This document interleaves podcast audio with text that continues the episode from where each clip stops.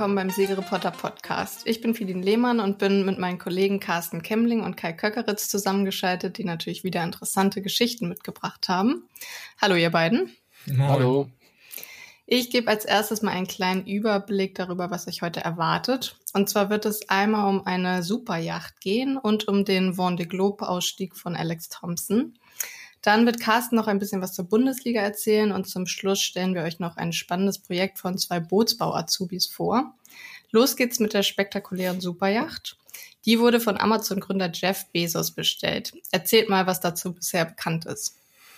Ja, man weiß noch gar nicht wirklich, ob es wirklich Bezos ist. Also es wird ah. angenommen, dass sie von ihm bestellt worden ist, aber in dieser Superjachtbranche wird viel in Geheimnissen gesprochen und ist nach draußen gebracht irgendwie. Also es ist sehr, sehr, sehr wahrscheinlich, dass es von ihm die Yacht sein wird. Aber man weiß es halt nicht zu 100 Prozent. Und äh, der Artikel lief ganz gut bei Segelreporter, wurde viel geklickt und davon also reges Interesse bei allen Zuhörerinnen und Zuhörern. Deswegen äh, wollen wir es mal kurz hier im Podcast darstellen. Also das Schiff lief jetzt in Holland vom Stapel, aus den Hallen geschoben worden. Man wusste bis dato auch nicht genau, wie das Schiff aussehen wird. Also es hieß ja immer, er baut eine Yacht in Holland wahrscheinlich. Hm. Und man wusste halt nie genau, was wird jetzt werden. Wird es futuristisch sein oder wird es dann eher gediegen sein oder eher elegant klassisch? Und jetzt wird das Schiff eben rausgeschoben aus der Halle und ähm, auch auf den Kanälen schon überführt, wo die Masten gestellt werden. Und es hat sich gezeigt, es ist ein relativ klassisches Design. Schönes Schiff, hat einen scharfen Clipperbug, klassische Aufbauten, ähm, ich sage immer, es erinnert mich so ein bisschen an die alten Schiffe, diese, diese Staatsjachten, die es früher gab, von den, äh, von den Königen und so. Die sahen ähnlich aus, nur halt äh, Motorjachten damals. Und jetzt hat Bezos halt so ein klassisches Design, sehr, sehr schön, finde ich, sehr elegant, zeitlos. Und das sieht ganz gut aus. Ähm, es wird auch gerätselt, was für ein Rig draufkommen wird. Es hieß ja früher immer, wird gemutmaßt, dass so ein dünner Rig draufkommt. Das kennen wir von der Black Pearl und von der Maltese Falcon. Das ist so ein mhm. modernes Rahsegel. Aber wird es wohl nicht bekommen. Das wird auch nicht jetzt so passen. Ne? Also es ist halt dieses, diese, gar keinen Namen, die Yacht. Ähm, er hat einen schönen Namen. Y721, glaube ich. ja, das sind, das sind die äh, Arbeitstitel der Werft. Ne? Ich ja, glaube, die, die genau. Black Pearl, die da vorher vom Stapel lief vor, vor, hm. vor ein paar Jahren, vor, vor vier Jahren, die hatte die, mhm. Bau, äh, die Baubezeichnung J6 und 1 oder so, glaube ich. Mhm. Ja, ähm, das steht wahrscheinlich für, für Yacht dann. So. Genau. Ja. Aber würde ihm auch ähnlich sehen, dass er irgendwie irgendwas in, in solchen Zahlen oder äh, in den Namen einfließen lässt, was auch immer da dahinter steckt. Ja, wird, wird spannend, mhm. wie das Schiff dann heißen wird. Ne? Also das wird ja immer mhm. ganz erst bekannt gegeben, wenn das Schiff übergeben wird. Hm. Und, aber man sagt ja auch, es ist die größte Segelyacht der Welt, die jetzt da ähm, in der Mache ist. Es, eigentlich ist ja die Sailing Yacht A die größte, hm. aber das ist immer so eine Auslegungssache. Einige sagen, es ist die größte, in einigen Listen ist die ganz oben. Und auf anderen Listen steht sie halt nur drauf als äh, Motorjacht mit Segelunterstützung. Also man muss halt gucken, was ist es jetzt wirklich? Und deswegen wird aber Bezos wahrscheinlich nach der Definition, dass es ein Segelschiff ist, damit die größte Segelyacht der Welt besitzen. Was eigentlich, äh, mhm. ja. Ja, es ging ja immer um die Klassifizierung, eben war das, wo wir dann die Klassifikationsgesellschaften haben das dann eben genau, als wie du sagst, als Motorjacht mit Hilfsbesegelung irgendwie eingeschätzt und dann, naja, ging das in diese diversen Listen, die die ganzen Superjachtseiten ja auch immer fleißig führen, wer hat die größte, wer ist die, die, die längste. Ähm, und naja, und ist natürlich eine schönere Schlagzeile, wenn wir, wenn wir sagen, ist die größte Segelyacht der Welt halt, aber es scheint ja auch zu sein. Und sieht auch deutlich mehr als äh, wie eine Segelyacht aus, als jetzt die, naja, na, manche haben ihn Eimer genannt, da die Segelyacht da. äh, ja, ich habe jetzt mal gesucht, ich habe ja von der Segelyacht A noch nie ein Bild unter Segeln gesehen. Also man sieht sie ja immer mm. in irgendwelchen Häfen auftauchen, wo halt auch die, die Masten stehen. Mm. Und ein bisschen tiefer gesucht, es gibt so ein, zwei Bilder, wo Segel zu sehen sind. Wobei ich immer nicht genau weiß, ob es nicht vielleicht doch ein Photoshop-Fake ist. Also. ja, es ist, ist selten. Ich kann mich an ein paar Mal erinnern, aber es sieht dann wirklich, die sehen dann, obwohl die ja recht groß sind, die Segel bei dieser, aber die sehen dann im Vergleich zu dem Schiff auch äh, nicht so aus, als ob, ob, als ob das Schiffchen einigermaßen auf dem Ruder liegt, wenn, wenn, wenn, wenn man da mit irgendwie am, am Wind segelt oder das irgendwas mit Segeln zu tun hat. Aber naja. Ja, das frage ich mir sowieso, was noch Segeln ist. Jetzt auf, ja. auf der Bezos-Yacht, gut, die sieht klassisch ja. aus, die hat diesen scharfen Clipperbug, ne? Hm. Ist aber halt immer noch fast doppelt so lang wie die Gorch Fock zum Beispiel. Und ähm, hm. ist, ist das noch Segeln oder ist es einfach nur Entspannen auf dem Wasser? Also ist, ich kann es nicht fassen so richtig. Hm. Naja, eigentlich passt es ja ein bisschen in die Zeit, wenn man, wir haben auch ganz viel, schreiben wir darüber, ähm, wie, sag ich mal, die, die Berufsschifffahrt, die Frachter, das ist ja auch, guck mal, Philine ist auch dein Spezialgebiet auch, ne? ja.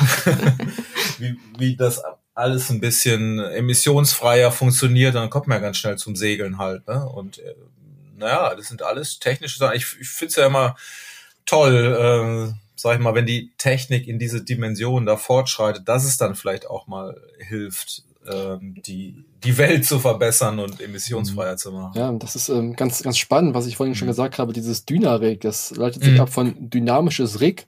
Das ist ein Konzept aus den 60er Jahren, hat ein Hamburger damals erfunden. Und das wurde halt erstmals gebaut bei der Maltese Falcon. Die ist 2004, glaube ich, vom Stapel gelaufen. Ich weiß es gar nicht mhm. so genau, um den Dreh auf jeden Fall. Spät, ja. Da wurde das Rig erstmals gebaut. Mhm. Und dieses äh, Dynarig, das ist ja ein Ra-Segel, also ein Ra-Rig.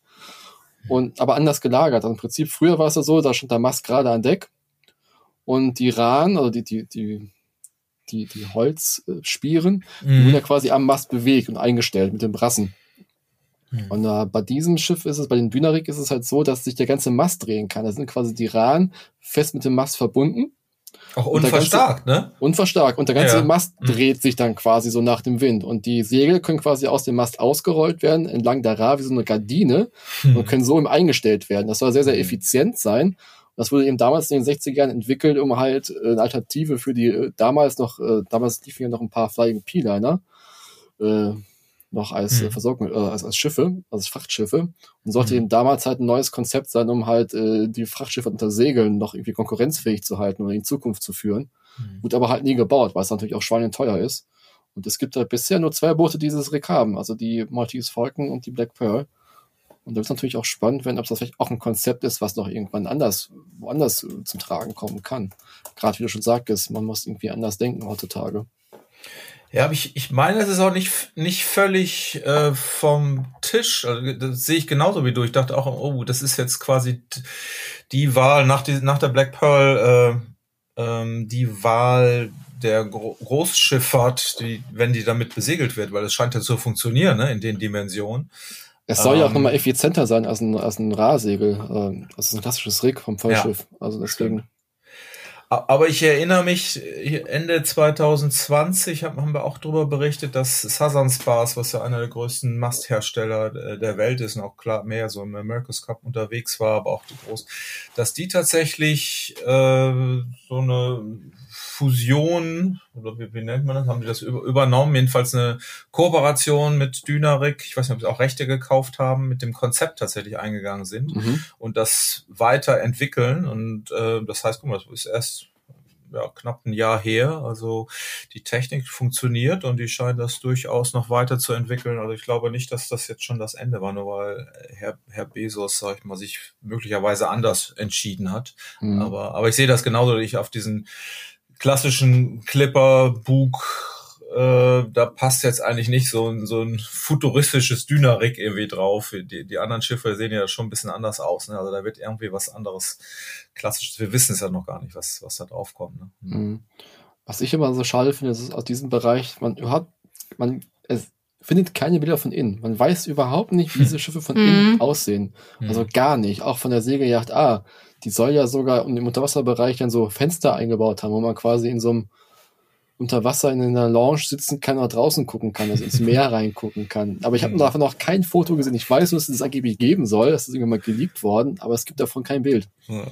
Ich weiß gar nicht, ob man das wirklich wissen will. Oder hast du alles so goldene Wasserhähne und ich meine, diese ganze Nummer, ich finde es ja auch mal ein bisschen, ein bisschen komisch. Jetzt hat gerade Herr Bezos, er gilt als der große Corona-Gewinner mit seinem Amazon und der baut sich jetzt auch noch das, das größte Schiff. Also ist ja schon alles, diese ganze Neid-Nummer, die spielt immer mit äh, bei, bei diesen Themen. Andererseits, klar, der könnte sich jetzt auch ein doofes Motorboot bauen und dann freuen wir uns eher, dass, er, dass wir was zu, zu erzählen haben, dass er immerhin, sag ich mal, unter die Segler geht, in, in Anführungsstrichen. Ja, ich glaube ähm, auch, also es ist halt irgendwie so ein, ja. zum Träumen so ein bisschen, um zu gucken, mhm. was, was möglich ist und vielleicht einfach so sich ja einfach nur satt sehen zu können an welchen schönen Sachen und so. Also bei mir ist es auch so, also mein Schiff wird wahrscheinlich da irgendwie in die Dinge-Garage reinpassen bei ihm. es ist halt obszön groß, aber ja. angucken tut man es trotzdem ganz gerne, gerade weil das Design eben auch sehr mhm. schön ist, wie ich finde. Ja. Ja. Aber natürlich die Frage, wie sieht's innen drin aus? Ich habe halt ja, nur von der Athena, die, die ist 2004 gebaut worden, auch so ein größeres Schiff mit 90 Metern nur. Aber angeblich soll es sich so ein bisschen daran orientieren, die, die von Bezos. Mhm. Auch schöne klassische Linien, schönen Aufbau noch. Da gibt's halt so ein paar Bilder von innen, die ist halt sehr, sehr klassisch gehalten. Dunkles Mahagoni und wie man sich halt so eine, so eine alte Yacht vorstellt. Deswegen wäre ich mal gespannt, was Bezos mit seinem Schiff vorhat, wie es innen drin aussieht. Aber wir werden es wohl ja, nie das erfahren. Das würde mich schon auch interessieren, ja. Es sei denn, er lädt uns mal ein. Vielleicht können ja, bestimmt. Wir können ja mal, mal fragen, weil das ist ja tatsächlich äh, auch, was du eben sagtest, man dass man nicht weiß meistens von solchen Projekten, wem das, wer wirklich dahinter mhm. steckt. Und das ist ja schon mhm. ungewöhnlich. Ähm, das ist jetzt tatsächlich auch ein, ein, Sonderfall, weil es ja so eine, so eine Biografie ähm, über Stimmt. ihn gab. Ne? Und, und daraus ist das entstanden. Deshalb ist es auch überall rund, dass der das sein soll, weil das irgendwie steht, er baut ein riesiges Schiff und äh, deshalb wird das auch immer zitiert als, als Quelle. Ne? Normal sind diese ganzen diese ganze Superjacht-Szene und auch die Medien darüber, die sind so miteinander vernetzt, die sind dann auf naja, auch, auch abhängig davon, dass da irgend so ein Eigner auch nicht sauer ist, falls er, dass sein Name genannt wird. Äh, da stecken wir mhm. jetzt nicht so doll drin, aber ähm, deshalb geht das natürlich relativ schnell ra raus und sag ich mal, gerade Boulevardmedien, die gehen da, springen da natürlich sofort drauf. Ähm, aber deshalb ist es sehr ungewöhnlich, dass, dass man das irgendwie so, so hört. Und das ist ja auch jetzt nicht dementiert worden. Also es scheint schon so zu sein. Und wer hat denn auch die Kohle, ähm, hm. durch so ein Ding dahin zu basteln? Ne? Hm. Gibt es da eine Kostenschätzung? Ich glaube 500 Millionen das gekostet haben. Hm. Ja.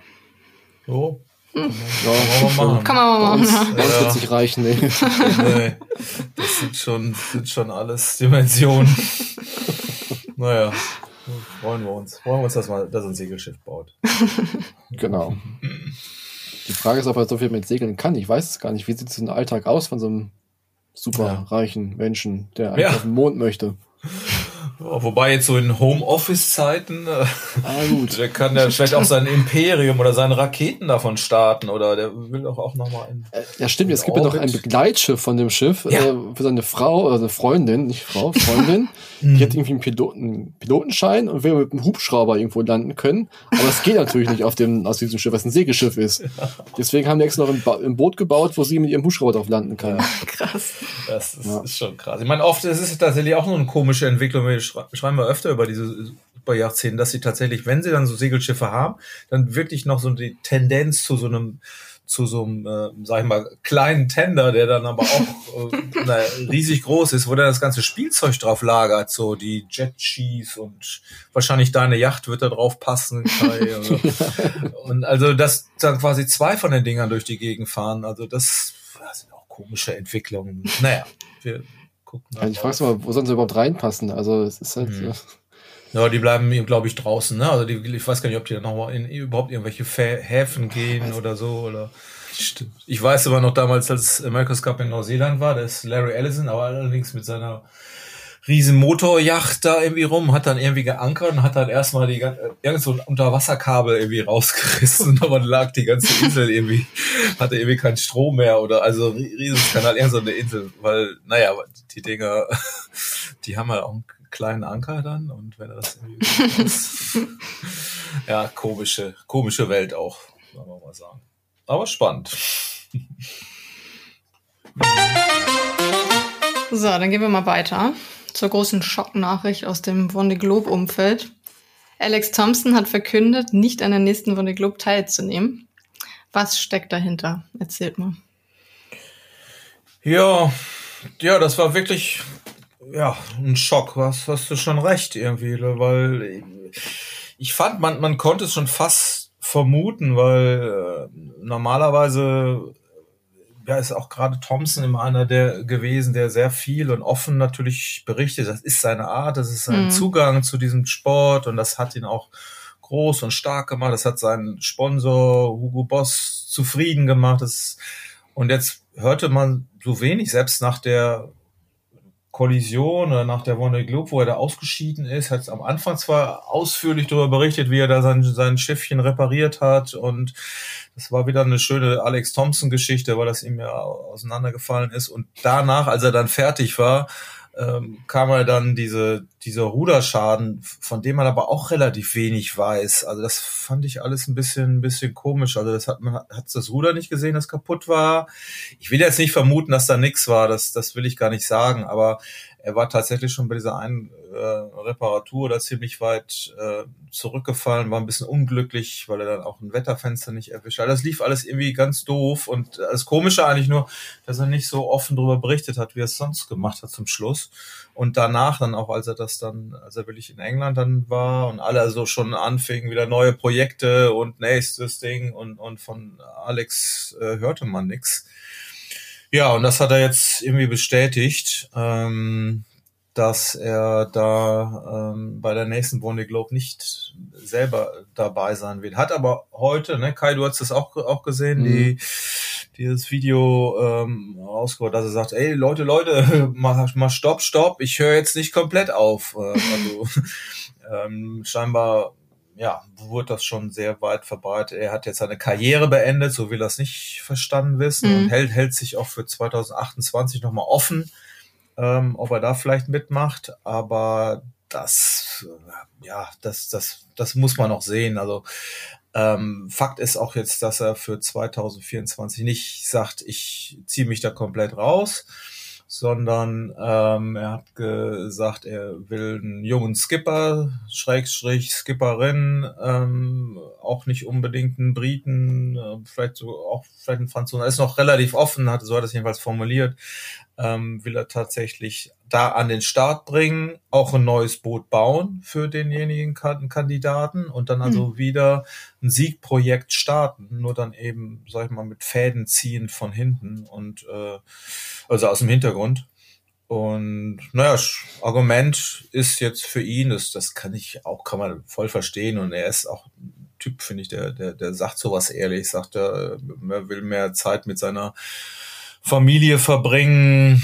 Ähm, das kann man, glaube ich, bei diesem Job auch irgendwie gut verstehen, wo der ewig mhm. irgendwie weg mhm. ist. Und ähm, ja, und ich glaube, der will sogar, will von der Insel, der in England gewohnt, will jetzt auf Jersey zurückziehen, da wo ursprünglich mal die äh, seine die Familie seines Vaters, glaube ich, gewohnt hat, will da in die Nähe ziehen mit seiner Familie, also da ein bisschen bisschen ähm, Struktur reinbringen, wohl auch in sein Familienleben. Ähm, naja, das fand ich so recht ehrlich und auch, auch glaubhaft drüber geredet. Manchmal mhm. ist es ja so ein, so ein Ding, ja, meine Frau hat gesagt, ich, ich darf jetzt nicht mehr und äh, oft kommt da mal so ein bisschen weinerlich rüber ähm, oder auch so als Vorschieben, wenn eine Karriere irgendwie beendet wird oder so. Aber ähm, na, das kann man, ist jetzt ja nicht so ein Job wie ein Fußballspieler der abends zu Hause ist sondern das ist halt schon, ja, echt, echt fies, ne? Also wenn man, sag mal,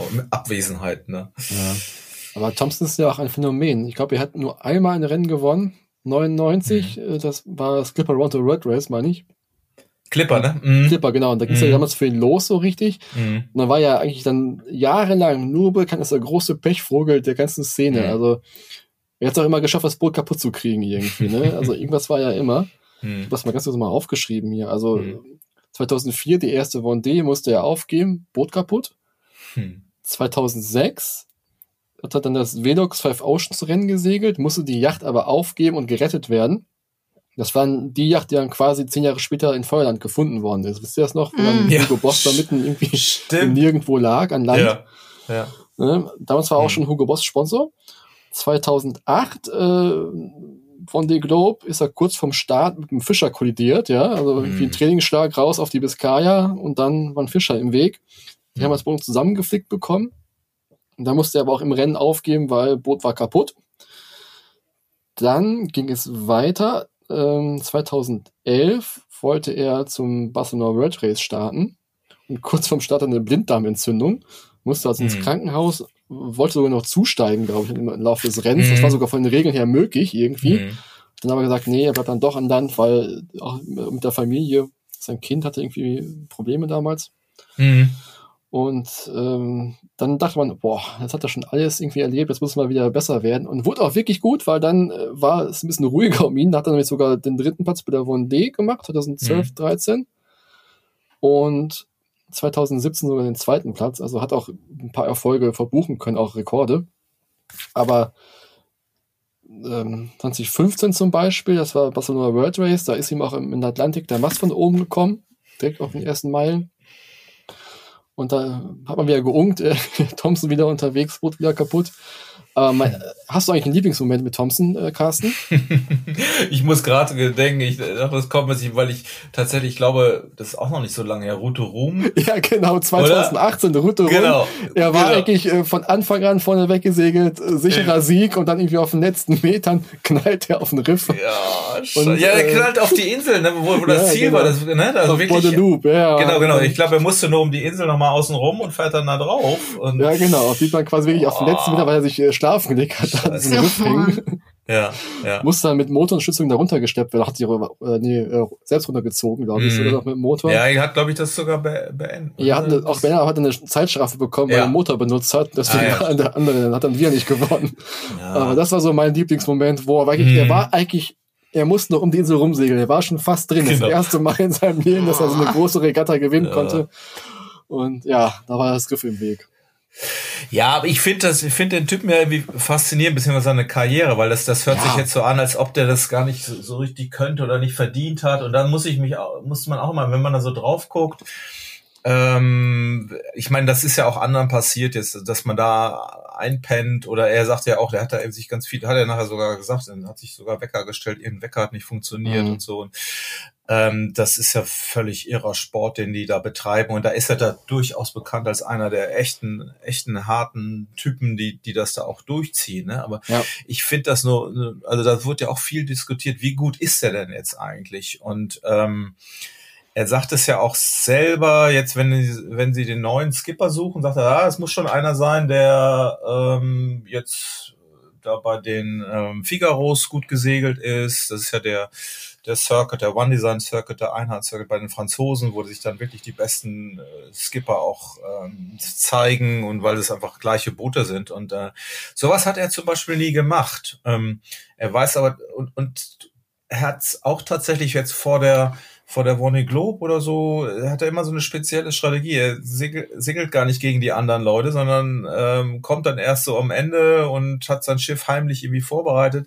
Das ist eine ganz spezielle Strategie. Die hat immer sehr viel, also eigentlich ist er ja, wie du schon sagtest, dazu gekommen zu dem, diesem Sport und Beruf, weil er das Clipper Race da damals gewonnen hat und ein Brite war. Und dann fing er ja mhm. an mit diesen ganzen Stunts, sag ich mal, ne? Seine Stunt-Trilogie heißt es ja. Der, erst der Must, nee, erst der Keelwalk, dann kam doch der Mustwalk. Der Mustwalk und dann der Skywalk. Und dann der Skywalk. Also hammerhart. Und ich glaube, dem Sponsor Hugo Boss, dem war das erst egal, was der, äh, wie, wie gut der segelt. Der, dieses, diese Stunts, die haben dem, äh, sag ich mal, diesem Sponsoring so viel ähm, naja, so viel Markenbekanntheit auch gebracht und, und Wert, ähm, dass die Erfolge da gar nicht so wichtig waren. Und dann natürlich ja. kam immer dazu, also auch dieser, das ist ja erwähnt, dritter Platz bei der Vendée Globe, das, das war tatsächlich eher so sein Ritterschlag, weil da hatte er nämlich, er hatte eigentlich vorher, 2011, wie, wie du sagst, hatte er schon von Hugo Boss einen, äh, einen vollen Sponsoring-Vertrag dabei. Das heißt, er hat auch das Budget, um richtig gutes Boot bauen zu können. Mhm.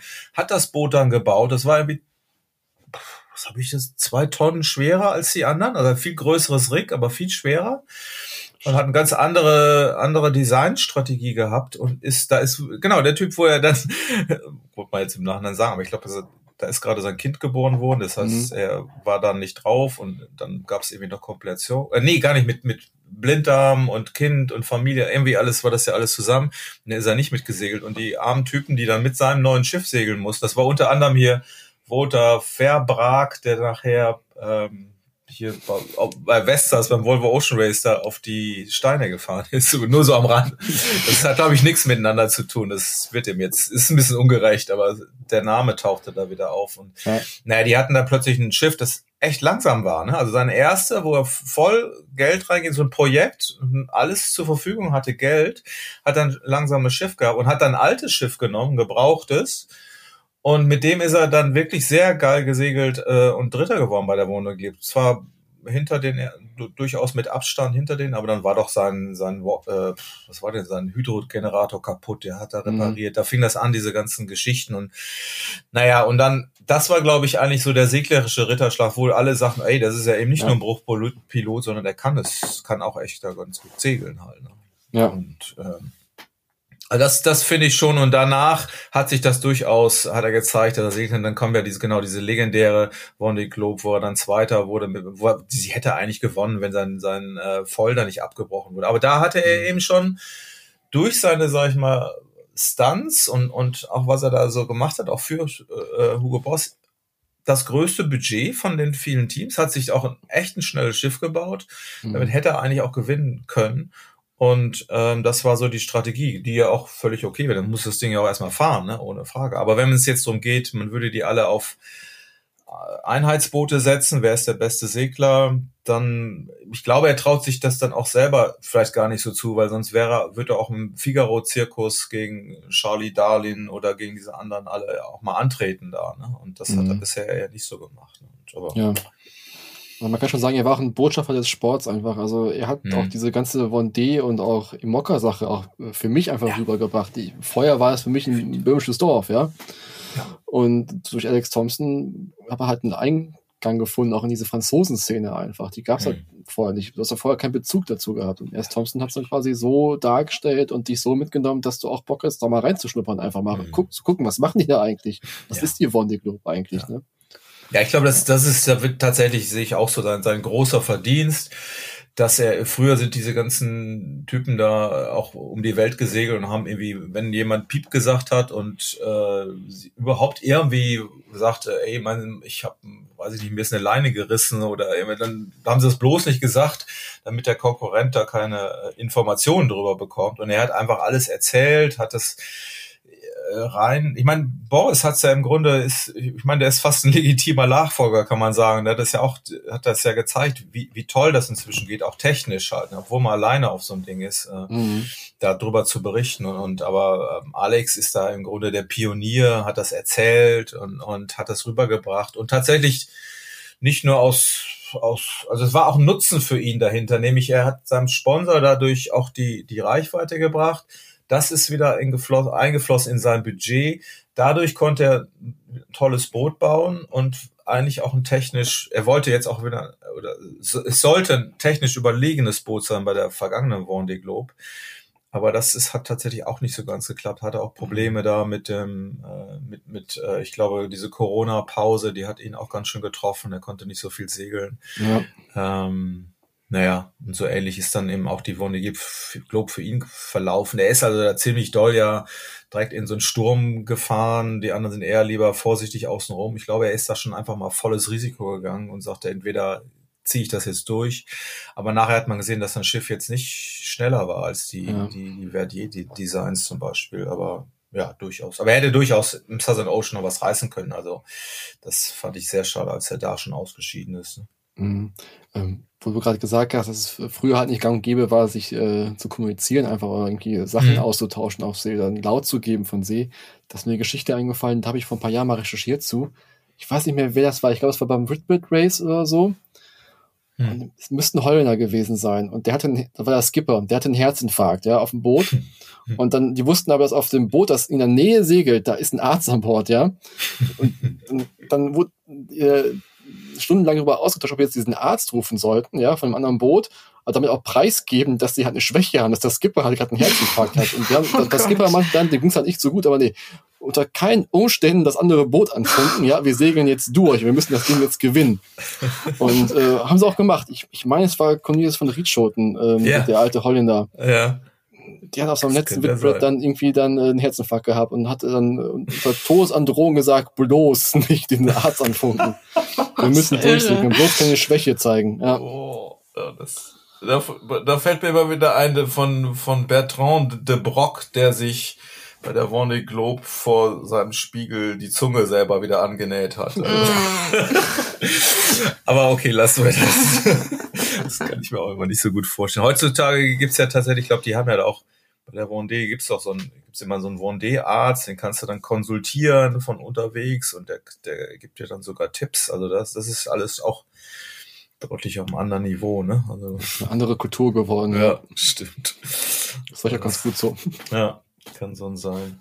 Ja, aber Alex, wenn er, bin mal gespannt, was er jetzt macht. Also kann ja auch mit einem anderen ähm, Skipper jetzt und wenn der wirklich neu baut, also ich glaube, dass das ist auch eine Fähigkeit jetzt bei so einem Projekt, auch gerade von Thompson. Also das hat er ja mhm. durchaus gezeigt, dass er die, er ist ist ja ein sympathischer Typ. Ich glaube, der kann auch ein Team führen oder zusammenbringen. Das hat er ja auch bei, bei beim Bau seines Bootes und es kommt oft viel mehr in diesen vier Jahren jetzt drauf an, so dieses dieses Bootsprojekt ist ja wie so ein Formel 1 Team, die jetzt gucken, sind wieder gibt wieder neue IMOCA-Regeln, wie müssen die neuen Flügel angepasst werden, wem, wem vertraue ich da? Er hat ja nun auch dieses Boot da mit seinem äh, abgeschlossenen Cockpit, da hat er durchaus äh, Standards gesetzt und wenn die jetzt wenn das ganze Wissen, was er da schon angesammelt hat mit seinem Team, jetzt noch einem anderen Skipper äh, zugutekommt und ähm, er ihn da quasi coacht, dann kann auch was Großes draus werden. Ne? Also mhm. ja, bin ich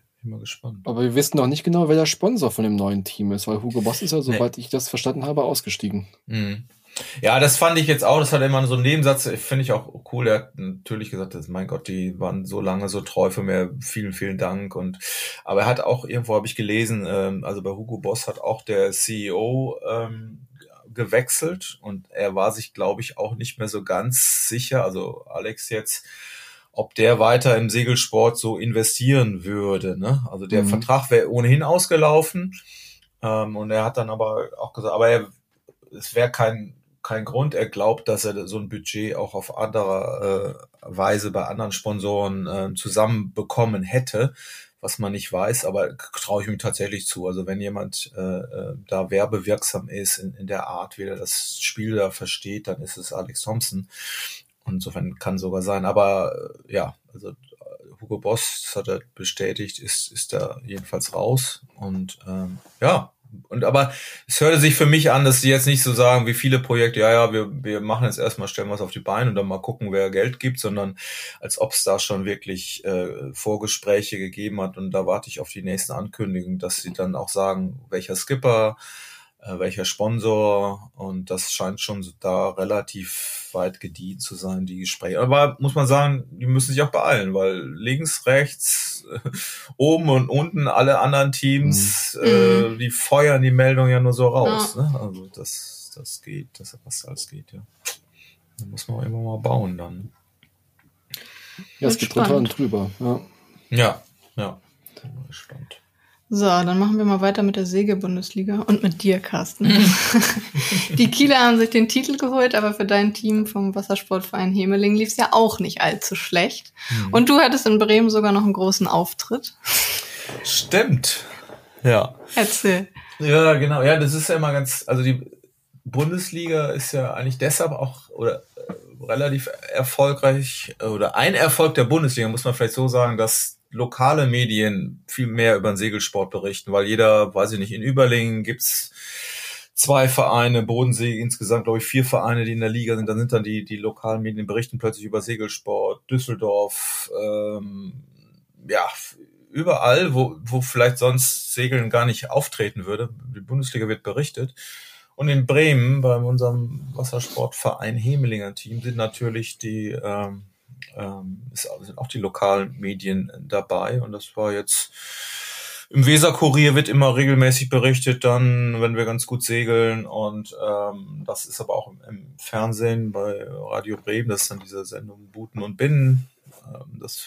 Naja, und die haben dann irgendwie, unsere, normalerweise, ich wohne ja selber nun in, in Hamburg, ähm, wir haben auch genug Jungs, die in Bremen liegen und die waren irgendwie gerade alle im Urlaub und, und Jan, der hat ja, Jan Seekamp hat ja dieses Jahr äh, das Finale gesteuert und ähm, der war unterwegs und sagte dann, ey, du musst nach Bremen kommen, da, die wollen das Fernsehbilder rein. Naja, und dann bin ich irgendwie dahin und äh, ja, war ganz, ganz interessant. Dann haben wir da in der ähm, in der Abendsendung irgendwie so einen ähm, Beitrag gehabt mit mit drei Minuten, glaube ich, muss ich ein bisschen was erzählen, warum die Kieler so gut sind und wir es nicht schaffen, da ranzukommen. Ähm, aber nee, es wurde ganz nett gefeatured, weil das natürlich immer ganz, ganz hübsch war, ist, weil, äh, klar, Werder Bremen ist natürlich sonst immer in den Sportsendungen da präsent. Wir sind ja nur noch zweite Liga, wir sind doch quasi das, das große Vorzeigeteam aus der ersten Liga. Die haben noch, ich glaube, Bremen äh, wir müssen uns die Aufmerksamkeit mit den Tänzern teilen. Die haben immer so eine, so eine, so eine riesen Tanzsportgruppe, die irgendwie immer deutscher Meister wird oder ziemlich oft. Ähm, fand ich ganz spitz, witzig. Ja, das war, war ganz lustig, weil im Endeffekt, wenn man dann wieder denkt, was dabei rauskommt, irgendwelche zwei oder drei Minuten Sätze für, für so einen Aufwand. Aber es ist, Fernsehen ist ja auch, war irgendwie ganz nett. Aber, mhm. Nee, aber wir haben, ja, wir haben echt gefeiert, wir haben gezittert. Also, wie gesagt, ich bin ja drei Events gefahren, Jan ist drei Events gefahren. Ich habe das erste der, am Bodensee drei. Ich habe natürlich wieder das, das blödste Event bekommen. Also weit weg, ganz wenig Wind. Ich glaube, sind auch nur sieben Rennen gefahren und auch schlechtester Platz. Ich war damals, sind wir Zwölfter geworden oder sowas. Da habe ich schon gedacht, oha, jetzt kämpfen wir gegen den Abstieg. Ähm, aber dann ist äh, tatsächlich ähm, Jan ist richtig gut gesegelt. Er ist ja dieses Jahr zwei, drei, vier gesegelt. Ähm, also im Finale jetzt nochmal Vierter und wenn und ich bin nochmal klar in Berlin war wir Zweiter. Das war auch ziemlich cool. Das war eigentlich so mein Highlight diese Saison überhaupt. Und dann nochmal Sechster in Warnemünde, was auch sehr gut war. Da waren wir auch Zweiter vom letzten Tag. Also das war ist schon sehr gut gelaufen im Vergleich. Letztes Jahr war das ja sehr mühsam mit, mit Corona und wir sind wir überhaupt nie trainieren konnten, immer direkt aufs Boot gestiegen und sind ja dann auch im letzten, in Hamburg sind wir noch vom Treppchen gefallen beim Finale von, glaube ich, von zwei oder drei auf sieben zurückgefallen. Das war also letztes Jahr ein bisschen doof. Und diesmal hat man, konnte man ein bisschen üben, wir haben auch das Schiff nach Strande gelegt, konnten ein bisschen mit den Kielern tatsächlich trainieren. Und ähm, ja, und das ist für mich sowieso immer ähm, recht wichtig, wenn ich so ein bisschen ein bisschen Struktur im, im, im Team haben und wir haben tatsächlich zehn Leute eingesetzt. Das ist auch ähm, relativ viel, sag ich mal, im Vergleich zu früher äh, mhm. und waren da alle auf recht gutem Niveau. Und ja, aber trotzdem muss man sagen, naja, One Kiel hat das Ding jetzt echt, ich glaube, mit 19 Punkten nach Hause gefahren. Ich habe das auch mal für die Story zusammengerechnet. Ich glaube, es ist einmal mal passiert im zweiten Jahr für, ähm, mit dem NRV, wo es so einen riesigen Abstand gab zum zweiten. Und ähm, das ist schon sehr, sehr bemerkenswert. Aber ähm, ja, die haben das dann ja auch, äh, das ist äh, erklärbar. Also die, das Team wurde ja erst, oder der Club, der dazugehörende der dazugehörige Club wurde erst vor vier Jahren gegründet und allein mit dem Ziel, nicht allein mit dem Ziel, aber durchaus mit dem Ziel, deutscher Meister in der Liga zu werden. Das ist schon ein ganz schlüssiges Projekt, wo äh, ja auch ähm, Stefan Heidenreich hat das ja gegründet und mit Jochen Schümann dabei. Das ist eine Stiftung, ähm, die One Group heißt. Der, der Club heißt One Kiel und ähm, ja, wo einfach viele Leute, sag ich mal, im Juniorenalter, die gut segeln, aber eben nicht den ganz großen Sprung zur Olympia äh, geschafft haben, bisher jedenfalls, äh, denen eine Plattform geboten wird, da auf hohem Niveau weiter zu segeln. Und mhm. ähm, ja, und diese haben ja dann auch zum großen Teil eben auf der Club 52 von, von Stefan äh, gesegelt, also nochmal mit Profis dann auch Input bekommen und das ist schon alles ein, ein, tolles Projekt und dass die jetzt gewinnen und das auch einfach ein bisschen professioneller machen. Die haben regelmäßig trainiert, ähm, ähm, ja, gerade vor Kiel. Ähm, das muss eigentlich so sein, dass die vorne sein. Trotzdem, ja, man sieht da schon, wir waren auch öfter mal nah dran und für, für nächstes Jahr vielleicht versuchen wir sie doch, doch nochmal zu ärgern. es gibt ja auch relativ viel Kritik, eigentlich viel Kritik, aber es gibt Kritik, dass die Liga auch äh, den, also die Jugend äh, weglockt von den normalen Klassen, mhm. von den anderen Klassen. Was meinst du dazu? Ja, das ist, sehe ich so überhaupt nicht. Ähm, wenn man sieht, tatsächlich ist es eher ein zusätzliches Angebot, so wie ich das sehe. Und ich muss sagen, es gibt ja auch eine Junioren-Bundesliga mhm. inzwischen, die wird auch gut frequentiert.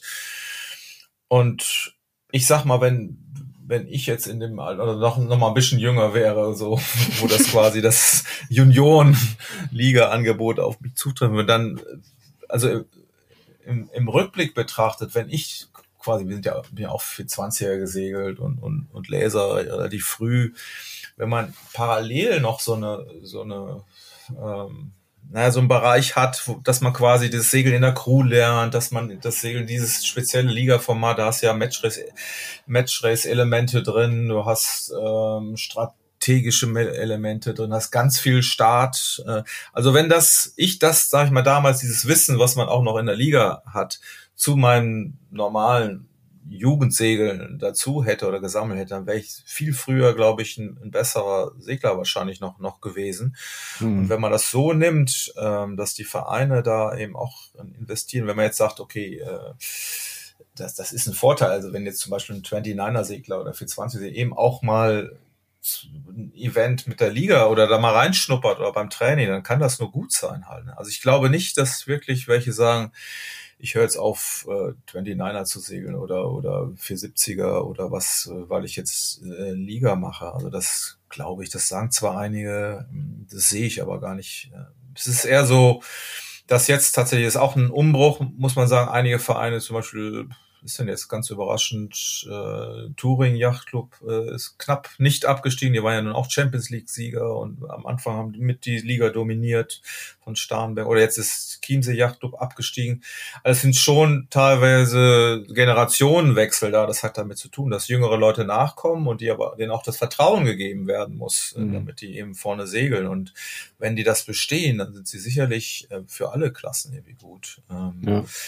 Also ich glaube, ich sehe es einfach als zusätzliches Angebot und äh, wie gesagt, ich bin dieses Jahr drei Ligaregatten gesehen, das sind drei Wochenenden. Also wenn man das jetzt nur so sieht, das ist jetzt ja kein Riesenaufwand. Ähm, klar, ja. wenn man bis das Training dazu zählt, äh, dann kommt da schon, kann was zusammenkommen, aber ja, muss man, muss man mal sehen.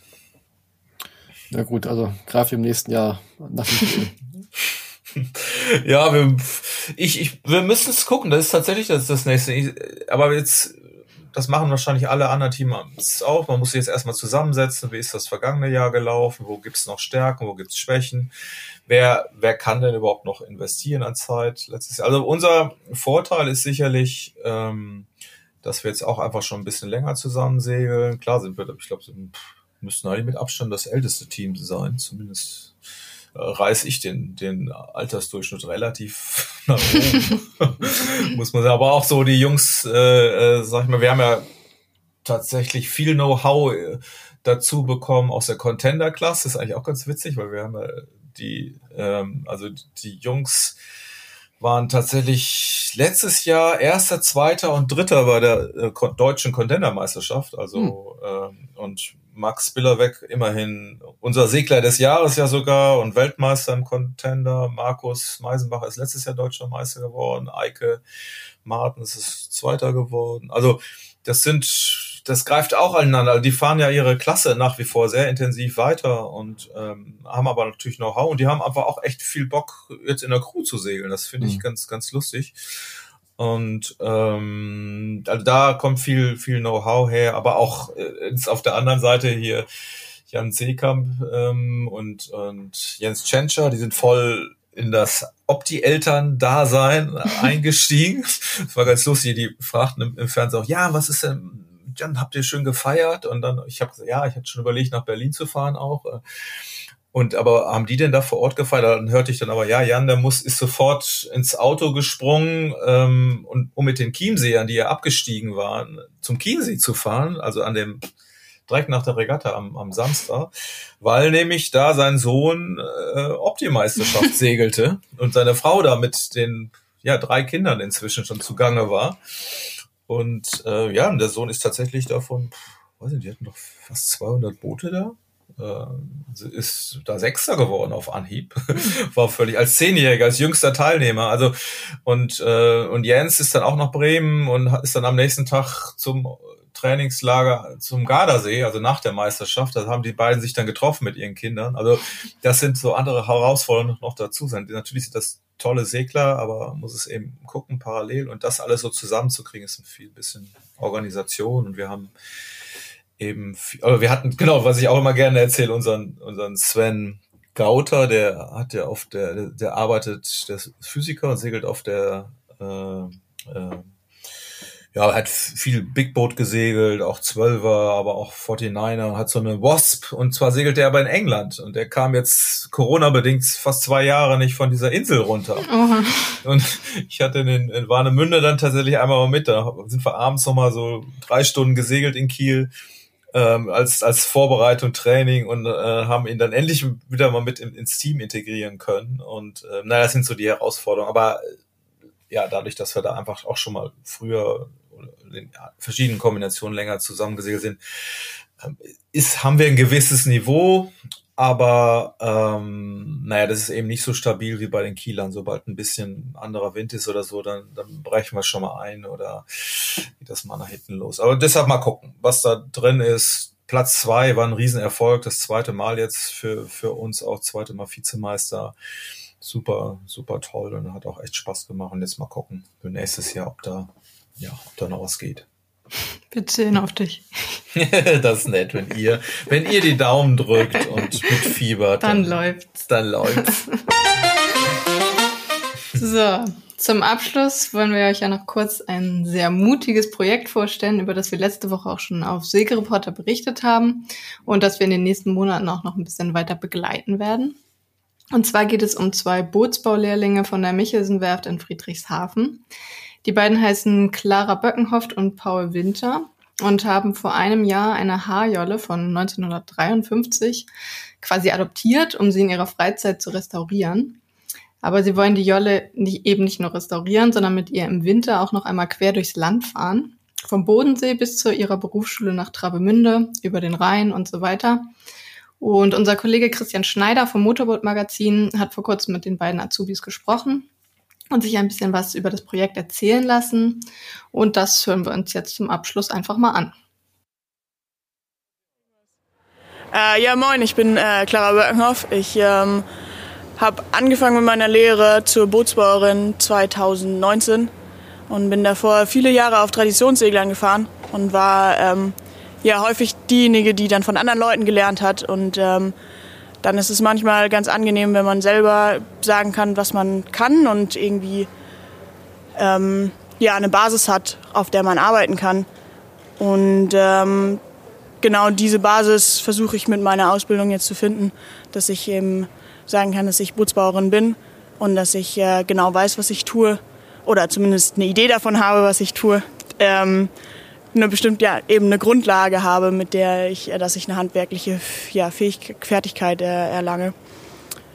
Genau, und ähm, ich lerne jetzt, ich bin jetzt im, genau, gerade ins dritte Lehrjahr gekommen bei der Michelsen Werft in Friedrichshafen.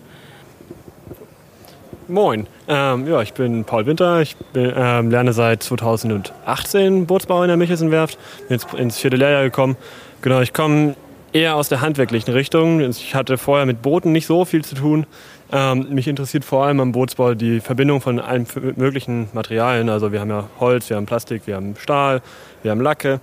Genau. Unser Schwerpunkt ist allerdings eher auf Holz, was mich auch am meisten interessiert, was auch meiner Meinung nach der schönste Werkstoff ist zum Arbeiten. Genau, und so bin ich dann zur Michelsen-Werft gekommen. Ähm, ja, wir stehen gerade auf der Interboot ähm, mit unserem eigenen Projekt. Wir haben angefangen im Oktober letzten Jahres, also 2020 im Oktober, ähm, eine alte Haarjolle von 1953 vom Feuerholz zu retten. Und ähm, machen neben unserer, genau, neben unserer Ausbildung immer Feierabends und an den Wochenenden haben wir angefangen, das Boot zu restaurieren. Ähm, allerdings ist es mittlerweile fast ein Neubau. Wir haben leider nicht so viele Teile gefunden, die man eigentlich dann wiederverwenden kann und die nicht ganz rott sind. Das Projekt an sich ist unsere Freizeit, unser Freizeit-Hobby-Projekt. Genau, wir dürfen das aber in Kooperation mit unserem Chef in der Werft machen, können dadurch halt sehr viel lernen und für ihn ist es cool, Azubis, die, haben, die mehr gelernt haben. Und er unterstützt uns da ziemlich groß. Haben dann eine Kooperation gefunden mit von der Linden, die uns sehr gut beraten, was Lacke und Epoxy angeht und uns da auch aushelfen mit Materialien. Ähm, und die haben uns jetzt auf die Interboot eingeladen, wo wir jetzt halt bei, ähm, praktisch basteln dürfen an unserem Projekt und den Leuten erzählen, was wir so machen. Cooles Werkzeug habt ihr hier. Wo habt ihr das her? Ähm, ja, neben uns steht Festool und wir dürfen von denen die Produkte mitnutzen. Das ist, ähm, ja, es hilft uns auf jeden Fall weiter und ähm, leider nicht in allen Teilen können wir dieses Werkzeug benutzen, aber in den meisten und es geht auf jeden Fall dann fixer. Wann wollten ihr fertig sein mit dem Boot?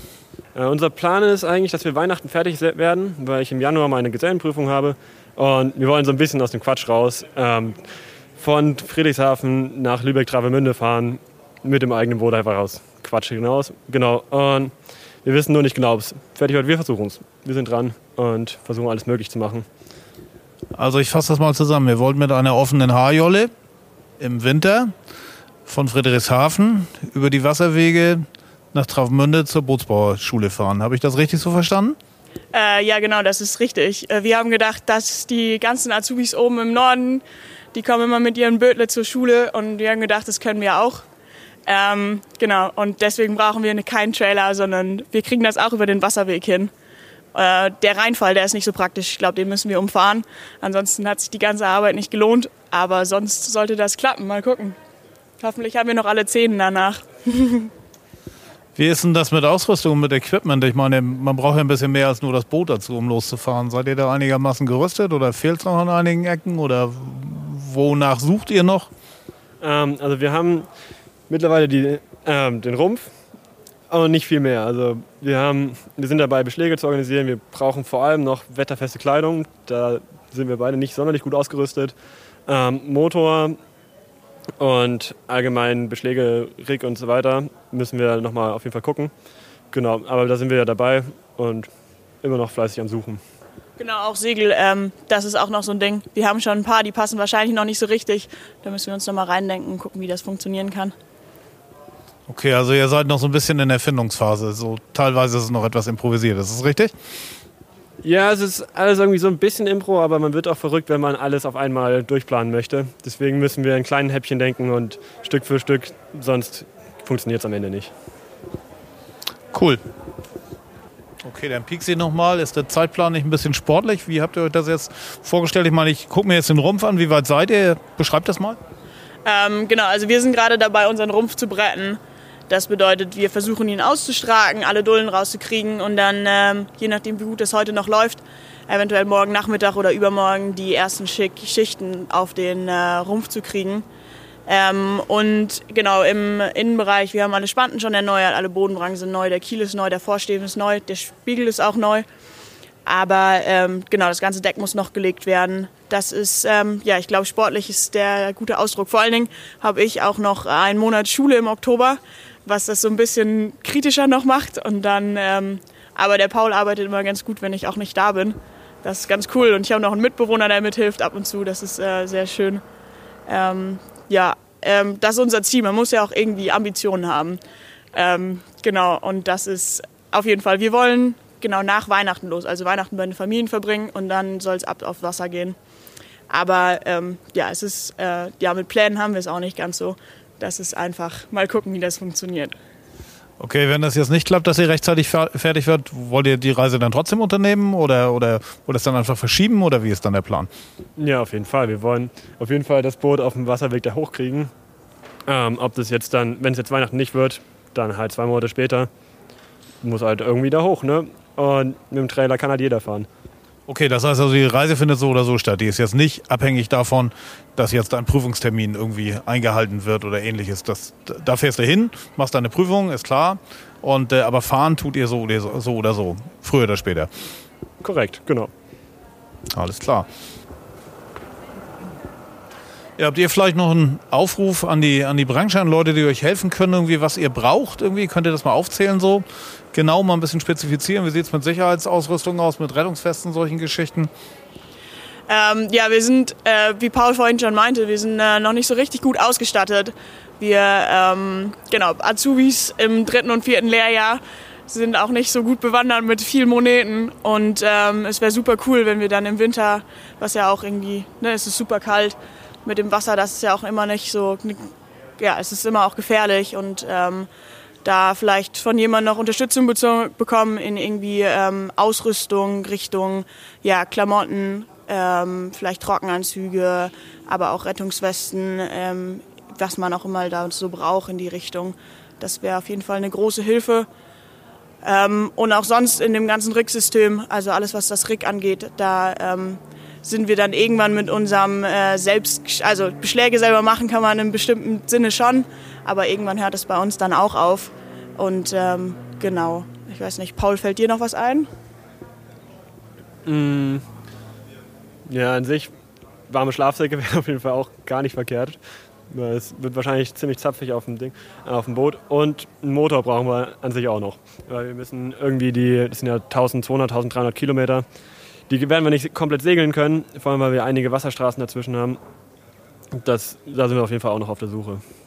Woran denkt ihr da in Sachen Motor, kleinen Außenborder? Ja, wir, schon eine Außenbordmaschine, weil ein Einbau in eine H-Jolle ist ein bisschen Quatsch. Ähm, so irgendwas um die 5 PS oder so weiter. Das wäre super, genau. So, das war das Interview von unserem Kollegen. Wir werden euch online auf dem Laufenden halten, wie es mit dem Projekt weitergeht, ob die beiden wirklich Ende Dezember aufbrechen können und verabschieden uns damit dann für heute.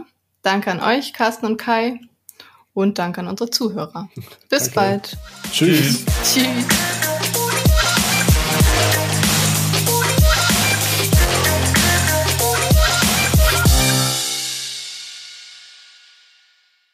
Das war der Segelreporter Podcast, produziert von der Ebner Media Group Booting Unit. In der Redaktion Philin Lehmann, Carsten Kemmling und Kai Köckeritz, Schnitt Björn Jonas.